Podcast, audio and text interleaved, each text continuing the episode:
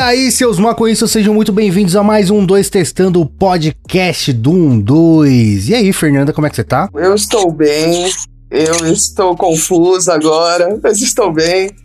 E estamos indo, né? Continuamos aí confinados e com surtos leves e controlados. Muito justo. E aí, Léo? E aí, Willy, tranquilo? Novidade sempre. Ah, eu tô sempre de boa. Você tá sem camisa? Mano, não. Eu tava sem, coloquei pra gravar o podcast. Fiquei imaginando isso. E, e não liguei a câmera, mano. Eu, eu fiquei imaginando isso, porque o Léo falou, não vou ligar a câmera, ele deve estar tá de cueca, tá ligado? De, de, de cueca não, de tanga, nesse calor é... do caralho que tá fazendo.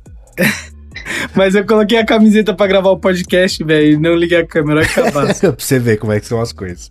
E a gente tem o um convidado aqui hoje, o Fernando Santiago, da Kank Club. E aí, Fernando, como é que você tá, meu parceiro? Salve, galera, beleza? Tô tranquilo. Cara, quem não conhece você, fala um pouquinho de você e fala um pouquinho da Kank Club também. Bom, eu sou o Fernando Santiago, para quem não conhece.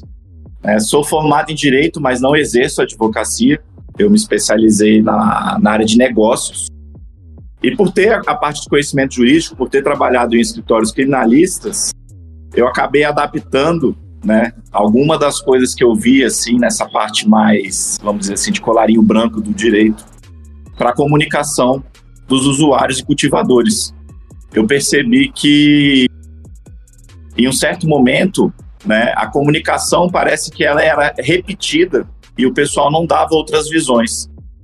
Então eu resolvi montar a Kank Club. A Kank Club, na verdade, é, é, como se fosse um hobby meu, né? Que além de focar numa questão de qualidade de produtos, é voltado também para essa questão de inf informação e conscientização adulta para usuários e cultivadores. Principalmente para tentar fugir um pouco dessa esfera que a gente vê da questão medicinal, que tá, tem tido mais destaque, e muitas pessoas eu viam que faziam uso adulto e procuravam proteção nessa questão medicinal. E eu queria mostrar que era possível dentro do viés adulto, também tem certa proteção jurídica. Pode crer. Então é disso que a gente vai falar hoje. E se você chegou de paraquedas não tá entendendo nada que tá acontecendo, isso aqui é um 2 testando o podcast do 1 2 e aqui a gente fala de maconha. E a gente também tá no YouTube nos dois canais 1 2 e 1 2 Backup, falando de maconha lá toda terça, quinta e domingo e às vezes quando dá vontade outros dias também. E a gente também tá em todas as mídias sociais canal 12 no Instagram, no Twitter e no Facebook. Inclusive vai ter uma postagem desse episódio específico lá no no Instagram para você comentar qualquer coisa que você quiser, já que o Spotify não tem caixa de comentário, fechou? Mas vamos começar essa bagaça aqui. Ô, Fernando, a primeira coisa que você foi apelão, porque você entra lá no, no, no negócio do curso da Kank Club, Uhum. O, o, primeiro texto é como plantar maconha e não ser preso, tá ligado? É o sonho, é o sonho de é o muita sonho. gente. E é o, é o título do curso, tá ligado? Eu vim por isso. Perfeito. Cara, na verdade, é, é essa provocação, eu não sei por que, que ela não aconteceu antes. Porque desde 2006, que a gente teve a mudança da, da lei de drogas, é, o usuário, né, ou o cultivador, ele teve o que a gente chama de despenalização. Ou seja, ainda é um crime você ser usuário de cannabis ou ser cultivador de cannabis. Só que para consumo pessoal, ela não tem pena de prisão. E, infelizmente, o que a gente vê na mídia ainda é que sempre quando você vê alguma notícia, ela é sempre assim: cultivar cannabis ou a cannabis ainda é um crime. Ninguém faz esse complemento. Mas você não pode ir preso. é, mas você não pode ir preso. Pode crer. Caralho, que louco. Então, por isso que o título, na verdade, é o próprio. Se vocês lerem aí o artigo 28 da Lei de Drogas, parágrafo 1, vocês vão ver que a única coisa que distingue um cultivador, né, usuário, para um cultivador traficante é duas palavras: consumo pessoal. Pode crer. E qual é o grande problema que a gente tem? Teoricamente, o papel do Estado, das autoridades, é quando eles percebem um crime, é o quê? Eles provarem que aquele cidadão cometeu aquele crime, essa pessoa é investigada, e depois ela vai sofrer uma sanção penal por isso. E o interessante é que dentro da questão de drogas, eu acho que por ter essa questão né, de ser um, um, um crime mais conhecido, que gera muita questão de dinheiro, é, é o contrário. Acaba que os, o papel hoje do usuário é comprovar que a droga que ele tem é só para consumo pessoal. E qualquer coisa contrária disso, tenta de aplicar como traficante. É, né? É tipo, é inocente até que prove o contrário. É, Nesse né? caso é o Pô. contrário. Você é culpado até que você prove, prove o contrário. Pode. Exatamente. Que doideira. Exatamente. Que doideira, mano. E a gente vai pincelar aqui as principais dúvidas, né? Mas se você quiser ver o curso completo, falando sobre os direitos da maconheiragem, tudo, tá tendo lá em curso.cank.club. Vai ter um link aqui na descrição desse episódio. E é um conteúdo de graça, mano. É só fazer o cadastro lá rapidinho que tá tudo lá. Eu separei também umas perguntas que mandaram pra gente lá no arroba canal12 no Instagram. E tem, mano, muita coisa. Ah, Você começou falando sobre isso. A galera tem muita dúvida, né, cara? A informação não, não, não, não chega Porque na informa- galera, é, né? é isso Muito louco falar. isso. Porque esse negócio que você falou, por mais chocante que seja, como plantar maconha e não ir preso, faz sentido, porque tá na lei, você não pode ir preso, né? É, eu brinco assim, ó, se a gente exigir só o que tá na lei hoje, cara, você já tem proteção jurídica.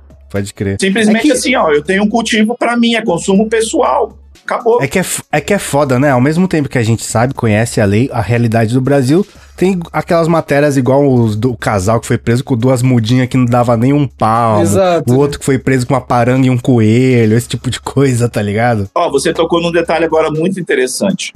Porque quando a gente vai a fundo nessas questões, não necessariamente essa reportagem, aquela pessoa ficou Foi presa. presa. Pode crer. Como Só, é um só tirou a foto de capô, né? Ah, Exatamente. Aí o- e a gente chama isso de pena social, Uhum. que é uma coisa que cada vez mais a gente tenta evitar com os cultivadores, porque é aquilo. Às vezes você é conduzido para a delegacia, porque você estava fazendo cultivo, sai uma reportagem com a sua foto falando que você é traficante. Para o seu ciclo social, familiares, Já é amigos, traficante, todo mundo, né? você já está julgado. Já E aí você sai da delegacia na mesma hora, assinando um termo de uso. Então, você pode até perceber que nos últimos dois anos começou a ter ainda, a gente vê algumas notícias assim esdrúxulas, mas a maioria dos cultivos que têm sido pegos são cultivos maiores e cada vez menos tem se mostrado a cara do cultivador que foi pego. Então, eu brinco que assim, né, são pequenas evoluções, são pequenos direitos que a gente aos poucos tem que ir garantindo. A partir do momento que a gente tem um programa de televisão jornalístico que começa a colocar de forma pejorativa né, o usuário de cannabis, o maconheiro, como quer que, se, que vocês queiram chamar aí, ele vai o quê? Ele vai enfatizando esse tipo de postura em outras pessoas. Então, por isso que, é, como usuário, né, você conhecer os seus direitos e você exigir uma questão de, como cidadão, né, de respeito, de que os seus direitos sejam respeitados ou, ou, ou que situação assim não sejam colocadas, eu acho que é um, um papo totalmente atual, né, frente às coisas que estão acontecendo de polarização que a gente vê no Brasil hoje. E, mano, eu acho que uma parada que você falou que é, foi mu- muito interessante é que não é pequenos direitos que a gente vai adquirindo. São pequenos direitos que a gente vai garantindo, porque já tá lá, já né? existe. É fazer cumprir o que tá ali, o que tá- já existe. Cara, e na minha cabeça, eu não, eu não sabia dessa. Eu já li todo a lei de drogas, mas é muito difícil a gente entender ali a minúcia de cada terminologia, Sim. de cada interpretação, né? Então, na minha cabeça, eu tinha um pensamento assim. Se eu ficava pensando, mano, se eu for plantar, eu queria saber quantas plantas eu preciso para garantir uma cota boa. Versus quantas plantas eu sou presa, tá ligado? Porque eu tava mirando se um dia eu fosse fazer na média entre um número e outro. Tá? Aí, na verdade, você entrou no grande problema que a gente tem na lei de drogas. Porque como que difere um de outro? É só a questão do consumo pessoal? Pode crer. É, saca só, o Fernando, já tem Ah. até umas perguntas aqui do, do Instagram. O Léo Sal perguntou: quantos pés eu posso ter para alegar consumo próprio? O Dimitri 12 perguntou: se eu plantar cinco pés, dá muito ruim? E a Flá Junqueira perguntou: a pena de um pé é a mesma que de 10? Que são todas essa mesma dúvida da Fernanda, né? É, É, obviamente a, a resposta vai ser depende, porque cada caso é um caso. Só que o que acontece? Como o que, o que difere né, na lei de drogas o usuário de traficante é só questão de consumo pessoal, por exemplo, eu só vou dar uma lida em um parágrafo aqui para vocês terem uma ideia. No artigo 28, que é o do usuário, ou seja, que não tem pena de prisão, diz o seguinte: as mesmas medidas submete-se quem, para seu consumo pessoal, semeia, cultiva ou colhe plantas destinadas à preparação de pequena quantidade de drogas, né, ou causar dependência física ou psíquica. E no, e no artigo 33, olha como que está escrito. Para quem semeia, cultiva ou faz colheita sem autorização ou em desacordo com determinação legal ou regulamentar de plantas que se constituem como droga, pena de reclusão, ou seja, pena de prisão de 5 a 15 anos. A única coisa que é diferente na, na, do, nas duas redações é que entre vírgulas tem consumo pessoal. Então, por que, que eu estou falando isso? Porque não vai ser a quantidade de plantas que vai determinar se você vai ir preso ou não. Se você tem uma planta e você fala que você fuma com o seu parceiro, é tráfico. Uhum. Se você tem uma é, planta. Se você vende, é, ou se você dá pro seu amigo. Qualquer, qualquer... coisa. Por... Até você fumar junto, né? Eu fiquei chocada com isso. É, porque o que ele fala aqui é que oferecer droga, eventualmente sem objetivo de lucro, a pessoa de seu relacionamento para juntos a consumirem, detenção de seis meses a um ano. É uma pena mais leve do que o caput, né? Ou seja, o artigo principal de tráfico. Mas, cara, quem às vezes não é um casal que cultiva e às vezes os dois consomem? É. É, total. Eu pensei na situação absurda, tá ligado? Tipo, eu, eu minha esposa, eu tenho o meu pé. Ela, ela tem o dela. pé dela. Eu só uso do meu. Ela, ela só usa do dela. É isso, né? Tá ligado?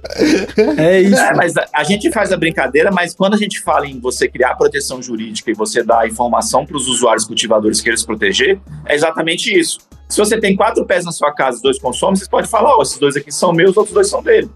Porque se isso tiver inscrito no seu depoimento dessa forma, e você tem, obviamente, que aí as coisas tradicionais, né? Que você tem o endereço fixo, né? Você tem a comprovação de renda. Não adianta nada achar 10 plantas de maconha na sua casa, 5 mil reais de dinheiro e você não ter trabalho. Você vai Aí complica o seu lado, realmente. Né? Vários saquinhos separados e uma balança. Exatamente. Ou seja, você formou a foto do capô da viatura. É, tá feito, né? Falando nisso, ó, tem uma pergunta aqui. O Laerte perguntou: As pessoas que moram na mesma casa, mas não têm relação com a planta, o que pode acontecer com elas? Aí não é nem só a esposa, né? Mas às vezes o cara mora com os pais, com a avó, com não sei o que lá o quê. Tá. Aí o que acontece? Se, vamos dizer, tem três pessoas morando na casa, três amigos estão na República e um deles cultiva. Se os três forem conduzidos para a delegacia, os dois que não cultivam falarem que não fumam e não cultivam, isso ficar registrado lá, e o outro falar, ó, oh, esse aqui é só meu, só eu cultivo, os outros têm nada a ver com isso. A probabilidade é que ele assine o 28. E mesmo se o, o, o, delegado lá na hora quiser, que é o que acontece, imputar o crime de tráfico nele, e ele só falou isso e a gente tem isso por escrito, mesmo que ele não tenha condição de pagar um bom advogado, até uma defensoria pública vai provavelmente conseguir reverter isso. Porque ele não deu informação suficiente para incriminar ele. Agora, se eu chego lá e falo que eu fumo com meus outros amigos, pronto, ele já deu um, um artifício para se manter a prisão dele. Entendi. Você tá falando aí várias vezes de tipo o que tá escrito, o que tá escrito legalmente é isso que vale, né? Tipo, você tomou tapa na cara, deu uma voadora, cuspiu na sua cara e você, tipo, falar qualquer bosta não, não conta. O que conta é o que vai estar tá no, no papel, né? No processo. Exatamente, porque na verdade você. Não adianta a historinha que você conta se a gente for falar tecnicamente, juridicamente. O que, é, você vira número, você entra no sistema. Pode crer. Então chegou lá, é fulano e Beltrano que. Quais são as, as, as coisas típicas? Você imagina, um juiz que está decidindo isso, ou o pessoal da equipe dele que tá com isso, quantos processos ele pega iguais por dia? Ah, é, né? Ele vai pegar as palavras-chave só lá, né? Exatamente, você vai virar um resumo. Então, um resumo da situação na primeira, para mim, vai estar tá assim: é, cultivo, não tem nada, né? Ou seja, assim, só é, caracterização de usuário, uso pessoal. Agora, no outro, vai estar tá assim: cultivo, uso compartilhado. Pode crer justifica a detenção. Você vai resumir esse processo em três palavras. Nossa, que triste isso, né? é, eu já peguei um caso, por exemplo, que a gente acompanhou. Aí, no caso, eu só faço um acompanhamento, porque, como eu disse, eu não advogo. Mas a pessoa foi pega, por exemplo, com 80 pés. E ela, ela ficou três páginas de depoimento dizendo tudo certinho. Todas as informações que estavam sendo ditas ali não prejudicavam ele em nada. Ele podia, falando, ó, cultivava assim, explicava como funcionavam as plantas. Só que na última linha, eu não sei se também, né? Vence por, pelo cansaço. Um soco no baço, tá ligado? Aí o cara fala assim: não, uma vez para um amigo meu eu vendi 10 gramas a 10 reais. Pronto, Nossa. ficou preso por causa disso. Pode crer. Ah, que essa era uma dúvida muito grande minha, tipo, se. Eu, antigamente eu tinha a ideia de que se eu fosse pega, era melhor eu falar que alguém me deu, ou se eu rodasse, sabe? E na realidade não, é melhor você falar isso aqui é meu, o BO é meu, ninguém tem nada a ver com isso, nem compartilho, nem, nem ninguém compartilhou comigo, né? Ou melhor, Sim. meter o louco e falar, não falo nada sem o meu advogado. também, mas ó, eu já tive caso de cultivador também, que foi assim, chegou, a polícia fez a apreensão lá na hora, o cara nervoso falou um monte de coisa. Quando foi levado para a delegacia, que ele já tinha se acalmado um pouco, ele teve o discernimento de chegar e falar assim: vou permanecer calado, só falo com o advogado. Pode crer. O delegado já ficou doido. Porque ele sabe que ali já estragou a, a questão processual dele, de materialização. Porque é o seguinte: para comprovar que você é traficante, tem que materializar isso. Você assumir que você fez é uma materialização. Tô abismado, que é tipo muitas nuances, assim, você. Tipo, uma palavra que você falou, o seu processo é, dife- é totalmente E, e sabe, fudeu, tá ligado? sabe que é um bagulho muito injusto, velho? Porque a galera que tá aprendendo, ela- a galera, essa galera tem essa informação. A galera que tá sendo presa não tem essa Não informação, tem. tá É. ligado? É, um jogo de carta marcada aí, tá ligado, mano? Mas, ó, é interessante você falar isso também, porque geralmente o pessoal que tem uma condição social um pouco pior, eles saem muito melhores das situações quando pega alguém de classe média, porque geralmente na primeira apertada o cara fala tudo e se prejudica muito mais. Aproveitando a, a pergunta da, da Fernanda, ó, o Borges ele perguntou o seguinte: Salve, tira uma dúvida. Eu posso assinar um usuário por causa de uma ponta? E aí tem o Lucasmo que falou o seguinte também: Posso ir preso por causa de apenas um baseado? E o Koalan perguntou o seguinte: Se eu for abordado na rua portando uma flor, a polícia pode querer ir na minha casa averiguar ou meu celular? Legal. As duas primeiras é aquilo. Poder levar para delegacia pode, ficar preso eu acho praticamente impossível. Se bem Né? que temos Rafaéis Bragas aí no mundo pra provar o contrário, né? Que nunca diga nunca, É, Fernando. então, mas o que acontece? Se vocês. Tem uma pesquisa, tá? E aí é uma pesquisa que foi feita pegando todos os processos relacionados à questão de droga. Então, olha como que é, é- é muito subjetivo mesmo. Quando você pega até uma grama só, só uma grama, que você tem quase 90% dos casos considerados Considerados o quê? O- é, Usuário, usuário, né? Agora, quando já chega a 23 gramas, por exemplo, você já tem 50 por 50. Ou seja, as questões sociais, a sua cor, sua classe, tudo isso provavelmente vai Sim. interferir nisso. Então, uma pessoa numa região melhor, provavelmente 23 gramas vai ser considerado usuário, e 23 gramas numa região provavelmente menos favorecida deve ser considerado traficante. Isso eu estou falando estatisticamente de todos os processos. Não é uma questão legal, não é uma questão que tá julgados. escrita, é uma questão estatística, né? Estatística, exatamente. E acima de 23 gramas tem esse dado? Então, aí a partir dos 200 gramas, né, que são as apreensões mais raras, predominantemente a classificação como, como traficante. E aí vem um grande problema e um medo que foi se gerado nos últimos 10 anos. Por que, que eu tô falando aqui nos últimos 10 anos? Porque como essa questão do cultivo medicinal evoluiu muito de 2014 para cá, né? Realmente, antes de 2014, 2013, qualquer questão de cultivo já se pesava mais de 200 gramas. Porque, ah, Que é aqueles casos que eles botavam, é, de pesar um botar pé. o vaso inteiro, eu já vi Ah, essa história vaso todo, Exatamente. verdade. E, e essa coisa ficou na cabeça dos cultivadores e dos usuários, parecendo que acontece até hoje. Bom, o Brasil é muito grande, não posso falar que lá em Quixaramubim isso não possa acontecer, mas não temos visto mais acontecer. É a mesma coisa de semente. Só pra galera que tá ouvindo entender, é, essa história que o Fernando tá falando, é, é, tinha muito, muitas matérias de, que falava assim, apre- apreensão de laboratório de maconha com duas toneladas de, de maconha, mas aí essas duas toneladas, o cara bota, tipo, o vaso inteiro na balança, bota, tipo, tudo, as pedras, bota o- o- a água, o substrato, tudo que poderia ser ligado a maconha, eles botavam na balança pra falar que era uma apreensão maior, né, pra botar susto. E realmente, é, todo mundo que, que, que ouve essa história fica chocado com o bagulho, né? Por exemplo, eu vou, eu vou usar até esse, isso que você falou. Hoje, se você é um cultivador e pegaram lá o seu pé e cortaram ele e levaram para pesar, você vai falar assim, ó, e tranquilamente você pode falar isso pro delegado, pode deixar escrito. Fala, vocês vão pesar esse pé aí, ele vai estar, sei lá, com 100 gramas. Vocês têm que lembrar que para consumir ele vai perder 80 a 85% do peso dele. De água, né? Então, só vai ter 15 gramas. Inclusive, tem uma matéria científica da Polícia Federal que eles pegaram sementes apreendidas nos correios, fizeram o cultivo e depois fizeram uma medição falando que no caso de apreensão de um cultivo, só era para usar 30% da massa pesada como probabilidade de uso de droga. Caralho, que Que doideira. louco, Que mano. estudo louco. A própria E polícia fez pouquíssimas isso. pessoas citam isso. A própria polícia. Lá no curso tem isso também. Pode crer. E antes de eu ir pra próxima pergunta aqui, deixa eu falar da loja 12.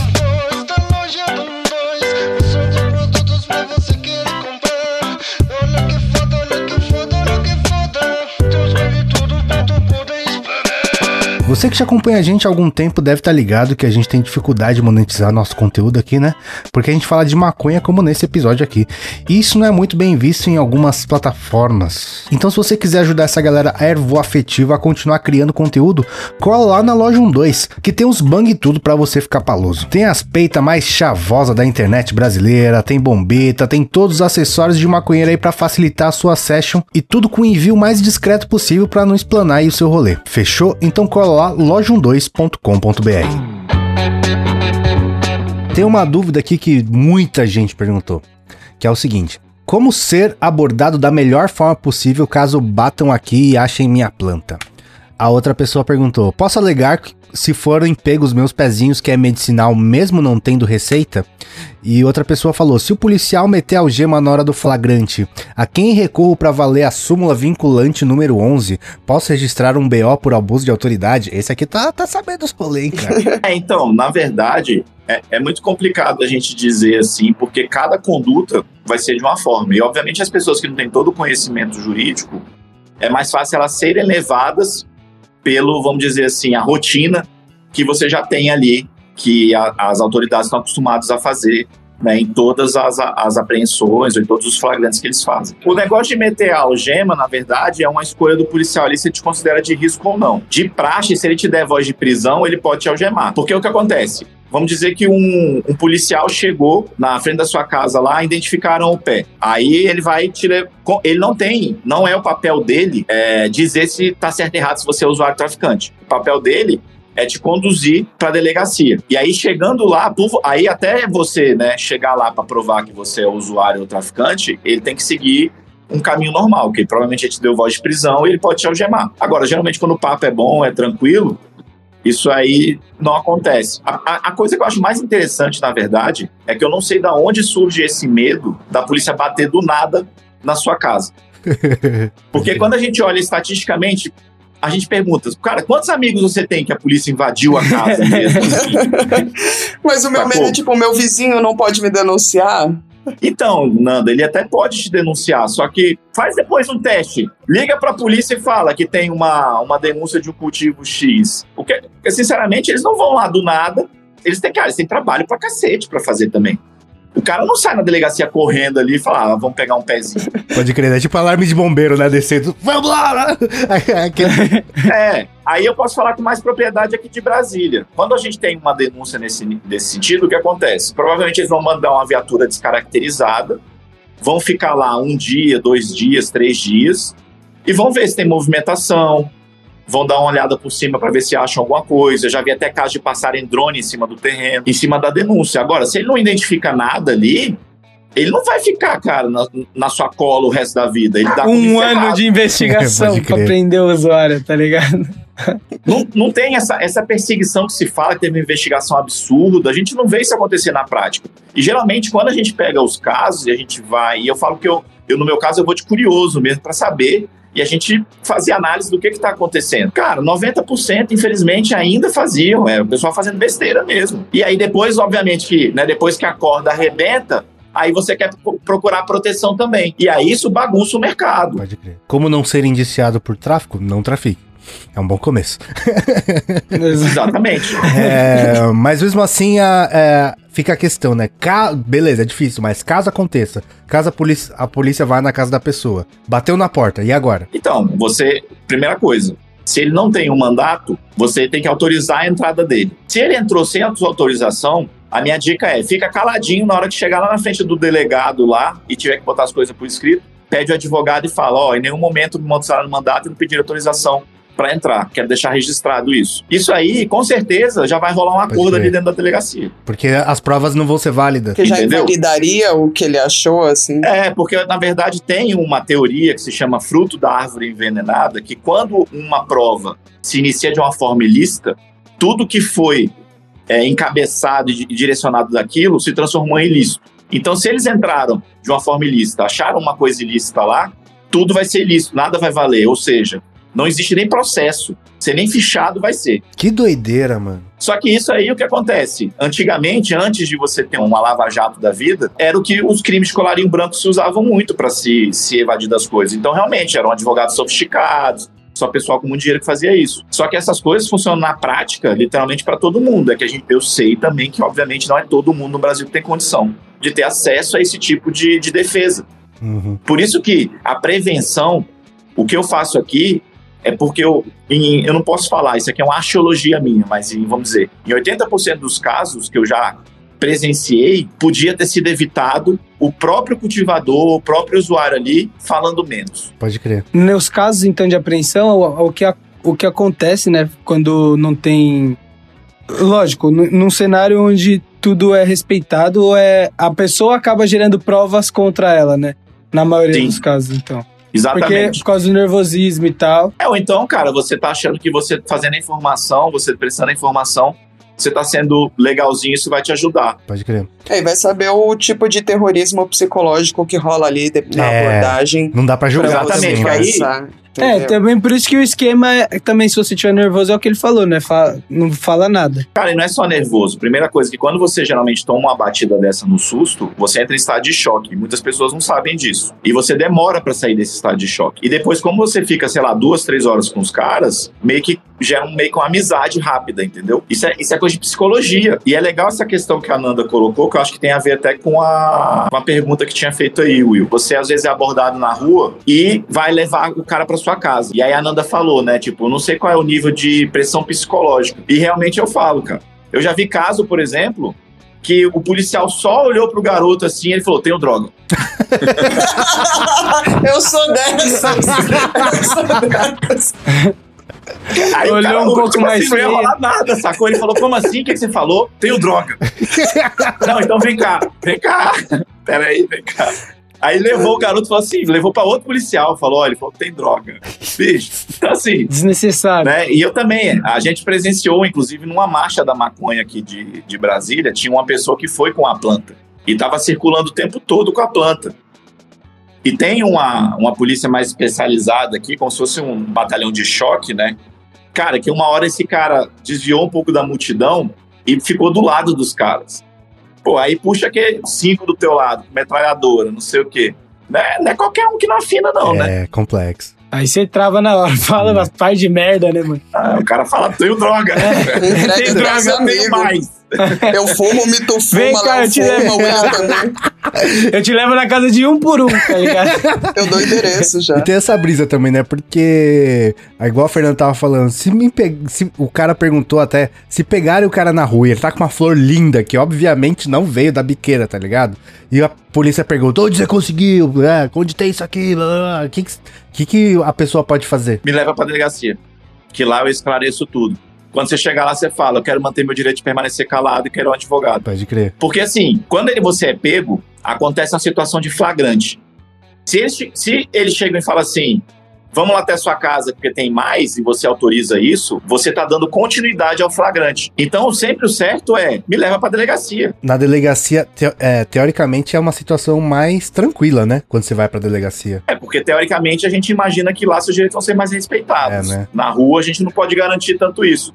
Porque, sabe. vamos dizer, tomei um sacode e levei os caras pra casa. Chegou na delegacia, e eu sei que é complicado fazer isso, tá, gente? Eu já vi vários casos. Às vezes, pô, os caras que bateram em você tá do teu lado. Você vai chegar lá e falar, quero por escrito aqui que eles me bateram e me obrigaram a ir na minha casa.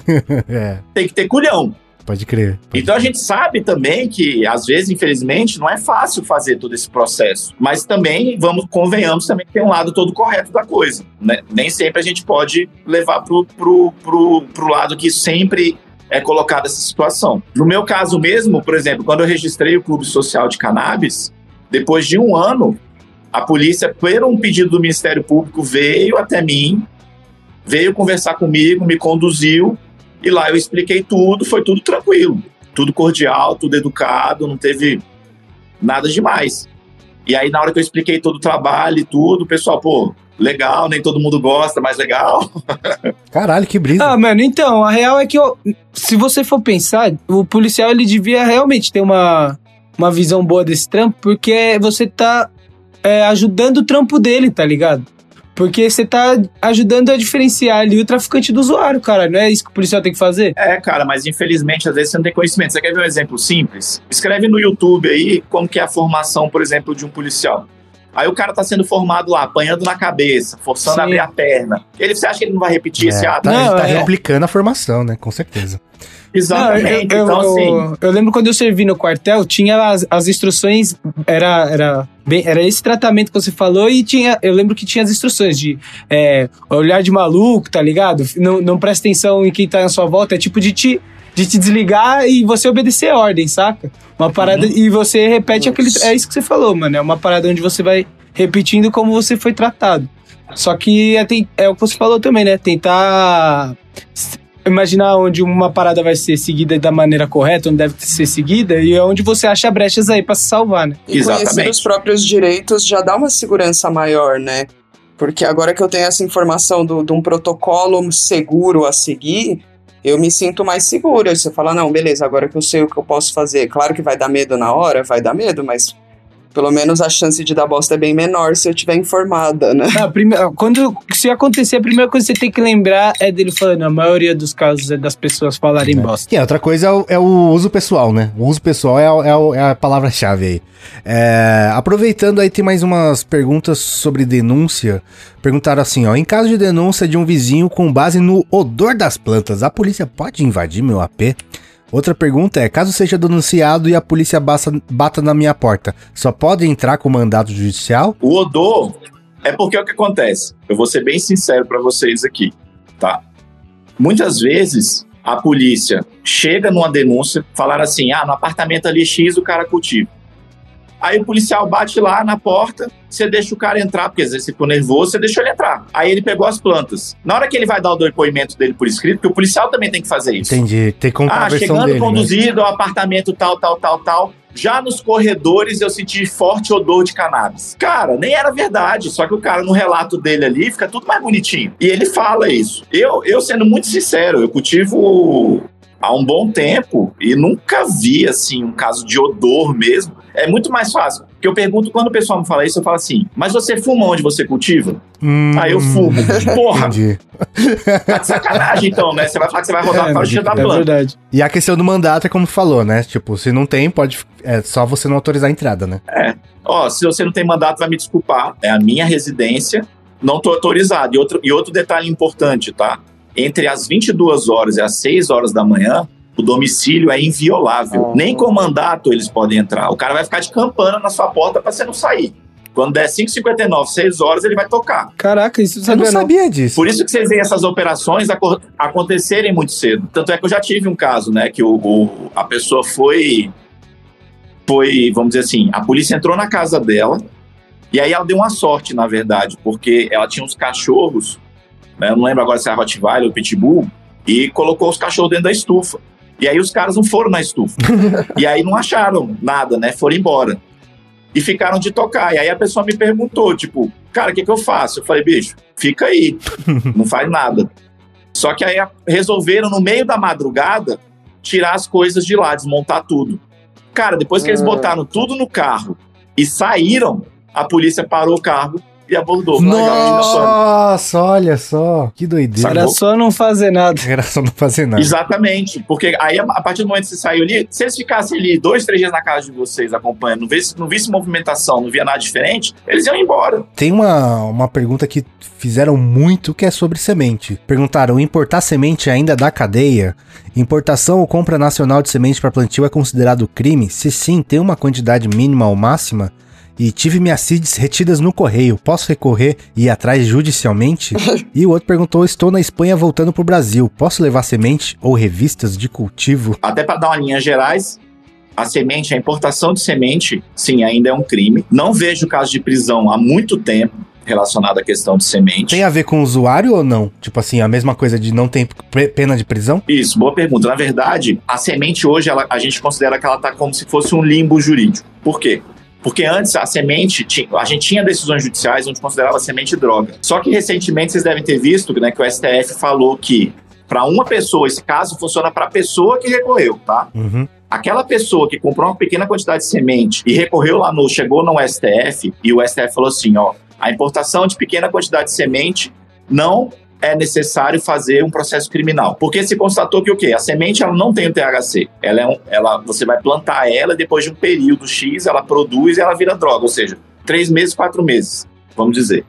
Então não tem materialidade, não tem a questão é, efetiva ali. Eu não tô com uma droga, porque se eu consumir aquela semente e passar para alguém, não é droga. Sim. Só que ainda, como a cannabis é uma substância proibida no país e coisa controlada, por exemplo, se você trouxe uma semente de qualquer outra coisa, qualquer outra planta, sei lá, um, um girassol que não tem aqui no Brasil, você não pode entrar com ele sem autorização. É.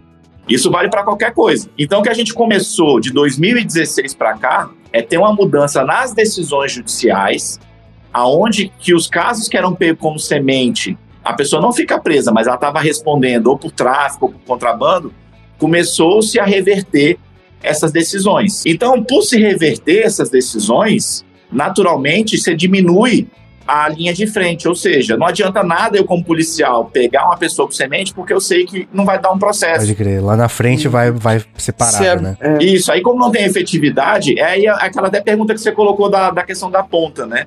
A- o que se discute de pegar uma pessoa com a ponta dela sinal 28 é, vale a pena você movimentar toda o, o, o maquinário né, de autoridade jurídico de custo para você julgar um cidadão por causa de uma ponta. É a mesma coisa com a questão da semente. Então, assim, se a pessoa vier com a semente, ele não vai ficar presa, mas provavelmente se pegarem, vai ser retida. As do correio que são apreendidas, pode ser que você receba uma carta da Polícia Federal para prestar esclarecimento, mas a polícia ir na sua casa é praticamente impossível. Você recorrer judicialmente para conseguir ela de volta, não, não vai rolar.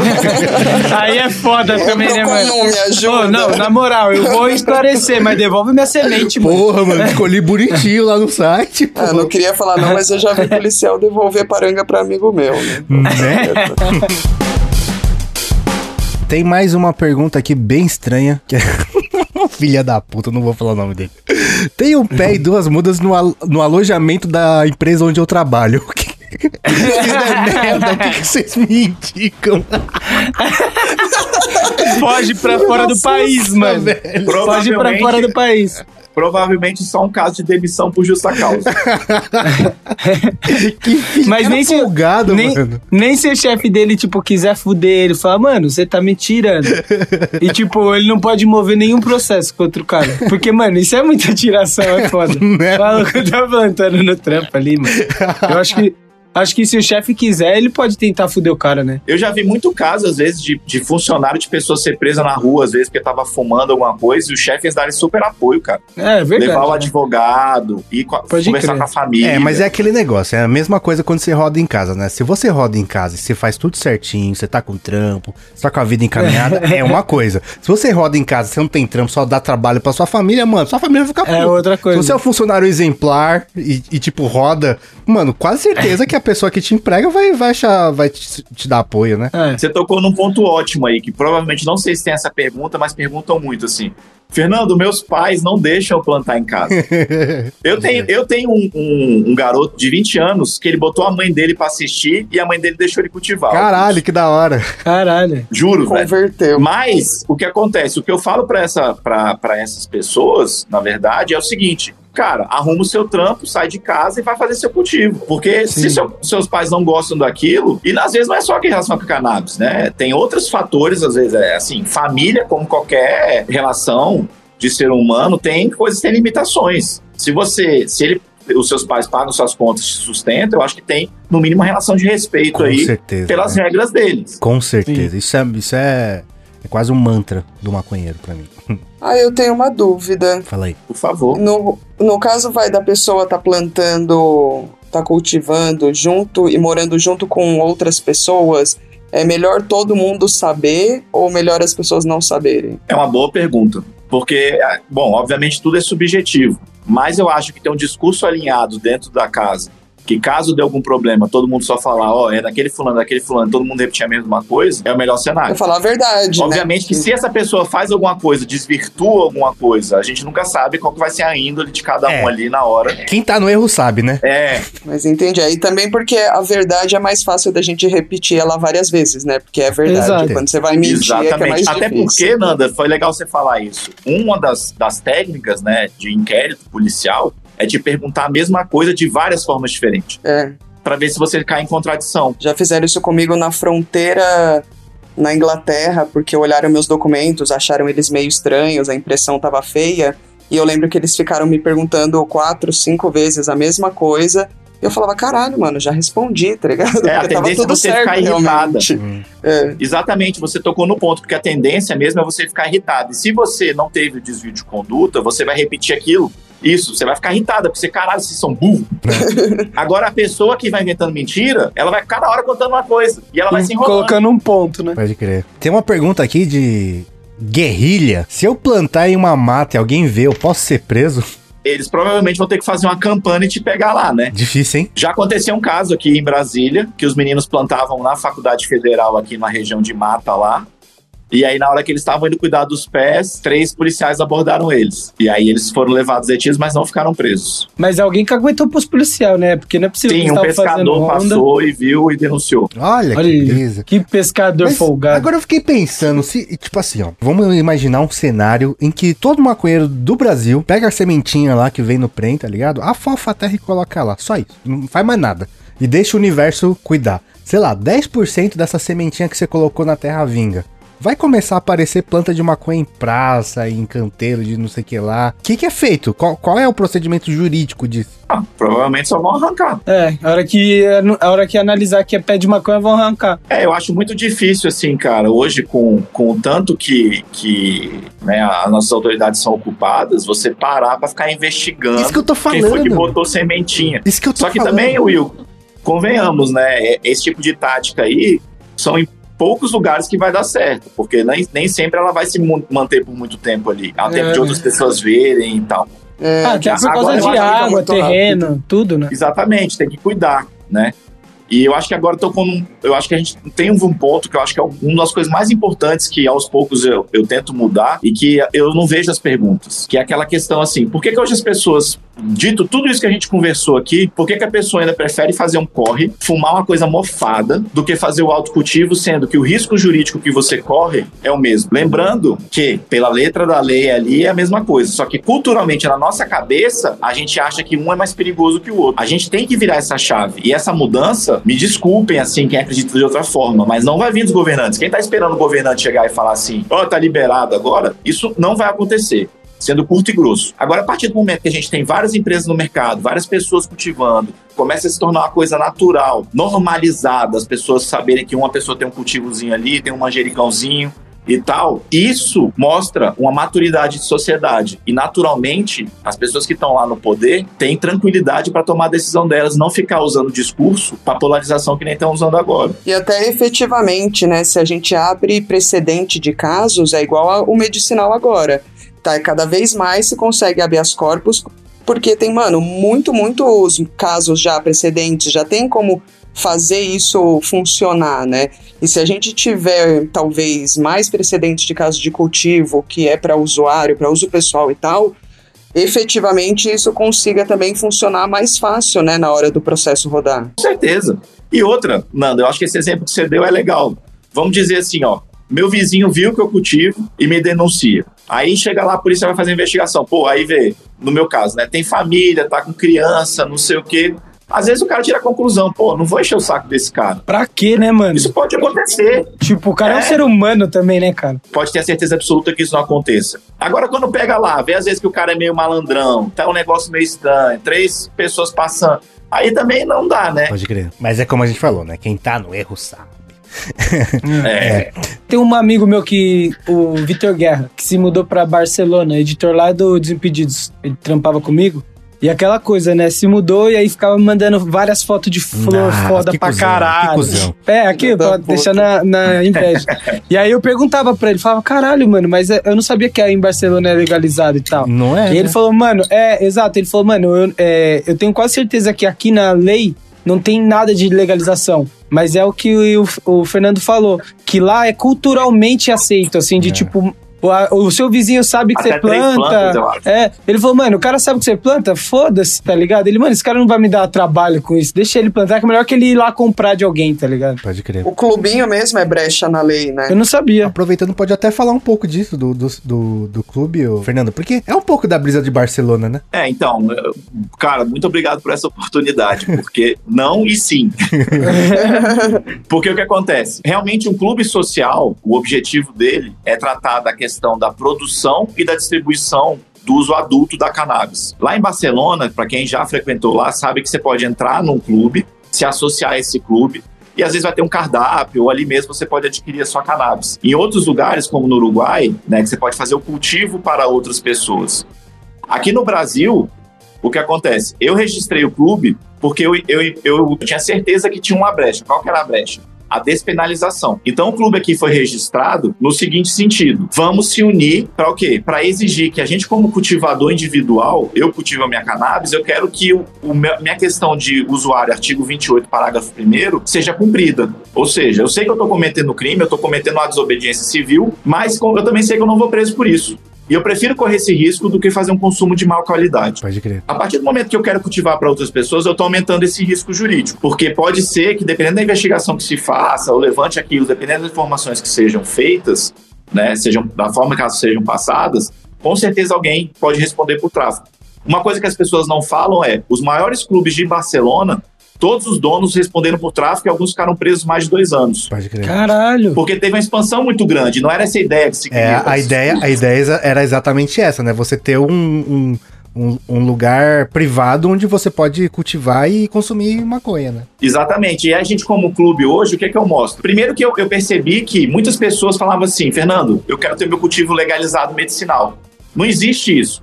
Outra coisa que a gente tem que quebrar é: não existe cultivo legal no país. Não existe autorização para cultivar. Você está cometendo um ato criminoso e, pelo Estado te dar o direito de se medicar com uma substância proibida, você pede autorização para não ser preso enquanto ele decide se você pode cultivar o seu medicamento ou se você deve conseguir o dinheiro para comprar ele. E, obviamente, isso vai demorar demais para chegar numa, numa solução disso. É um band-aid judicial. É, a partir É. desse ponto. É uma licença para cometer ver- um crime. É, na verdade, você é The café Purge. com leite na brincadeira.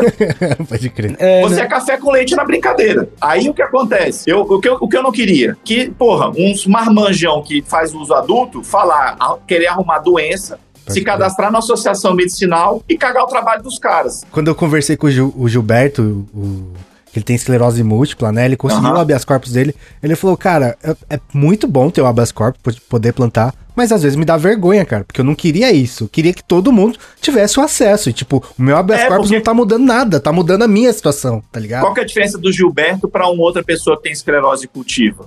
Se tiver algum problema, até essa pessoa justificar que aquelas plantas são pro medicamento dela, ela já ficou sem medicamento, amigão. Pode crer. E aí que lasca o cara. É isso que não pode acontecer. O objetivo do habeas corpus é garantir que o paciente não fique sem o medicamento, mesmo que ele esteja conseguindo de forma ilícita. Por quê? Porque garante qualidade de vida, que é um bem maior. Aí a gente pegou, registrou a questão do, do clube nesse sentido, falando assim.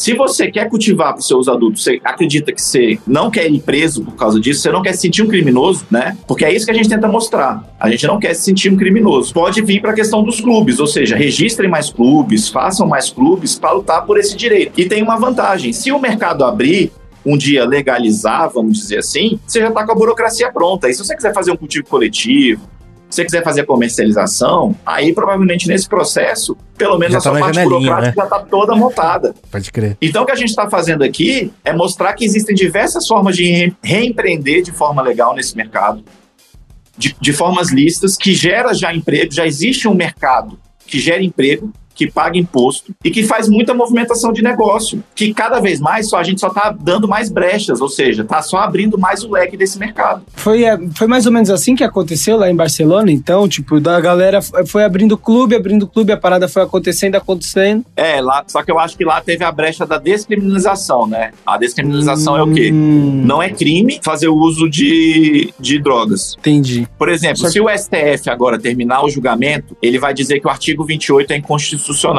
Se o artigo é inconstitucional, ele não existe. Se ele não existe, não há crime. Aí, aí, clube, vamos que vamos, né? Não, então, olha só, cuidado, porque o artigo 33 continua funcionando.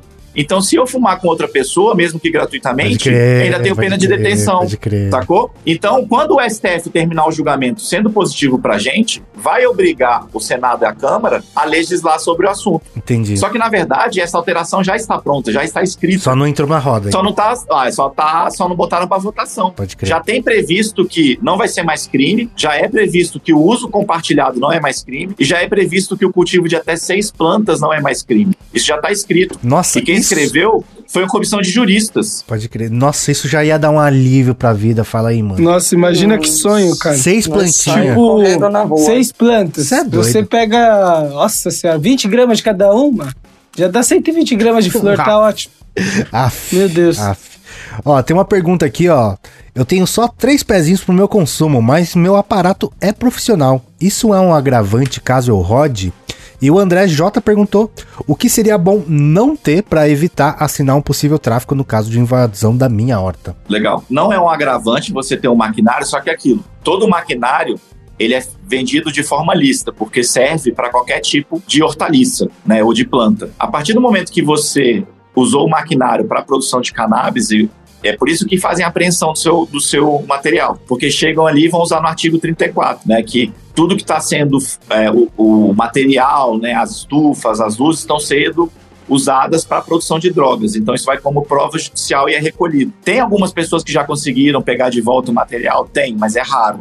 É bem raro. É, mas não é um agravante. Eu acho que talvez seja um agravante do tipo, o cara vai perguntar Ah, onde você arrumou essa grana, né? É, mas você É, então. trabalha, pá. É. Tem nota fiscal de tudo. Na verdade, exatamente. Eu já, eu já vi caso, inclusive, que o, o cara tinha 3 mil reais, entraram na casa dele, ele tinha um pezinho, aí ele chegou e mostrou, ó, saquei os 3 mil reais, eu trabalho aqui, pegou os 3 mil de volta, assinou 28 e saiu. Caraca. Então, assim, de novo, né? Nível Brasil, pode acontecer de tudo, mas eu tô relatando um caso que eu já vi. Sim. Agora, se realmente chega na sua casa e você tem dinheiro trocado, você tem balança de precisão, você tem embalagens, aí voltamos para aquela, pra aquela coisa da, da foto do capô da viatura. Fica mais difícil você justificar aquilo. Pode crer. Agora, balança, por exemplo, é uma coisa que falam. Tem decisões que consideram ato de mercância? Tem. Mas você pode falar no seu processo ali também, falando assim: não, eu tenho a balança porque eu preciso medir a quantidade de, de coisas que eu uso para fazer meu medicamento, para fazer minha dosagem. Então, se você souber justificar a balança, não tem problema. Agora, ela sem contexto pode ser um agravante. É, só tem uma que se perguntaram assim: eu vou gastar em torno de quanto com papelada e advogado pra conseguir um habeas corpus pra plantar? Isso aí é, é, é legal. Porque, na verdade, assim, primeira coisa, o que, é que eu quero mostrar com esse curso? Você não precisa de advogado para plantar. Primeira coisa é essa. Se eu for querer gastar com isso tudo, primeiro você tem que comprovar aquilo que eu falei aqui, no sentido assim, cara, eu tenho uma autorização de usar o medicamento, não tô tendo grana, por exemplo, para comprar esse medicamento, tô cultivando e tô tendo resultados tão bons quanto. E tô tendo o risco de perder e não ter acesso a esse meu tipo de medicamento, ou porque meu vizinho vai denunciar, ou por causa de alguma coisa. Aí justifica um habeas corpus. Agora, você cultivar, você ter autorização e falar assim, ah, vou entrar com habeas corpus porque eu quero ficar café com leite na brincadeira. Pode ser que você entre, a- o juiz chegue e fale assim, é, busque apreensão, manda retirar os pés, porque eu não concordo. Pode crer. Então, assim, não é uma certeza ainda. Por isso que você vai gastar muito dinheiro com o advogado, para o advogado te dizer se é o caso do habeas corpus ou não. Começar uma merca- mercantilização dos habeas corpus é um risco para o movimento também. Uma banalização do habeas corpus é um risco. Tem que ser realmente um caso. Por exemplo, se você tem um filho que tem 30 convulsões por dia e usando a planta ele tem duas ou nenhuma, e, e a qualquer momento se eu ficar sem aquela planta ele vai voltar a essa situação, isso realmente é um caso que seja um habeas corpus. Mas a grande questão,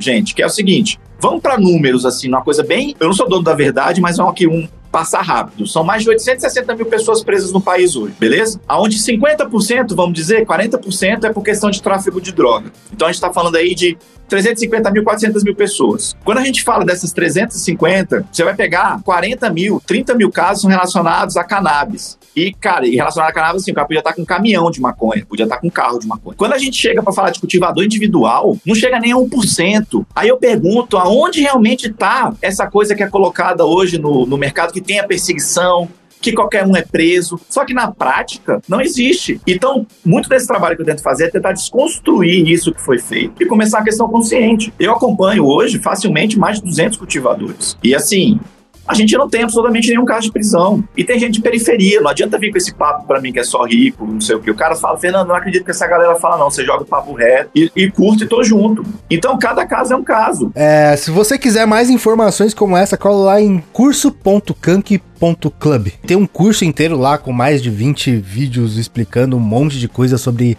a legislação e sobre esse universo do cultivo.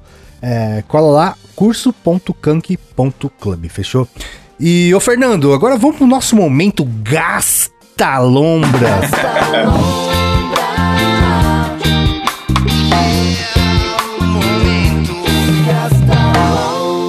Nosso momento Gasta Lombra, a gente dá uma sugestão de qualquer coisa, um filme, um seriado, um site, um canal do YouTube, qualquer coisa pra galera gastar lombra aí nessa semana. Ah, ah, mano, eu, eu tô hypado no The Boys, né? Eu acho que eu já Que indiquei aqui. Mas eu, eu, eu, eu quero reivindicar a sua reindicação.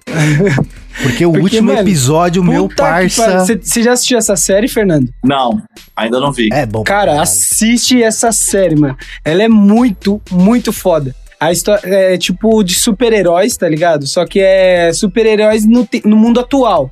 Então, não, imagina, tem- existe um Superman, o cara vai ganhar grana fazendo filme, ele vai ganhar grana com o Instagram. Então, os caras acabam se corrompendo. Então, são super poderosos corrompidos pelo sistema, tá ligado? E aí, uns caras querem. Mano, e, nossa, a série é muito bem escrita. E eu- um, um dos produtores é, executivos é o Seth Rogen, que é um cara muito foda também. Nossa, essa série eu não consigo assistir outra coisa, porque tudo que eu assisto eu fico. Ah, mas não é tão bom quanto The Boys. Você, tá- você assistiu o sétimo episódio? Assisti. Cê é Mano, eu, doido, cara. eu me emocionei, eu fiquei feliz e eu terminei com a mão na boca. Foi exatamente isso que aconteceu, cara. Foi exatamente isso que aconteceu comigo. Você fica assim, mano. É, mano. É muito foda, é muito foda. Pode crer, muito boa a sua indicação, Léo. Ah, eu tenho um, mas ele é um negócio que mexeu comigo essa semana, só que eu achei ele bem necessário. Hum, Não é novo, não, é um documentário chamado Cidade de Deus 10 anos depois. pode crer. Puta, eu já vi, Fê, É é bom, caralho. é Nossa, é muito maravilhoso, porque é- eles vão acompanhar, né, 10 anos depois, o que, que aconteceu com cada ator, e, e aí você vê a realidade do, do cinema brasileiro, quem realmente tá ganhando, não tá ganhando com aquilo, a vida de quem que muda quando você tem um filme desse indicado pra tudo quanto é prêmio. Então, nossa, eu fiquei chocada, assim, são coisas que a gente ouve falar, mas ver a história das pessoas é, É muito louco. é um filme que marcou muita gente, né? Então você vê depois a, a resolução dele é, é necessário. Achei bem da hora, principalmente pra quem curte cinema e audiovisual, pra gente já entender que o bagulho é louco. Gostei que você não deu spoilers, Fê, porque é, muito foda mesmo. É Né? posição Não, fetal não vou depois, falar né? nada. É, é. Eu vou deixar que assistam. Pode Só crer. vou falar isso. Você tem, Fernando? Eu tenho, eu vou passar um do YouTube, que é um vídeo um pouquinho diferente.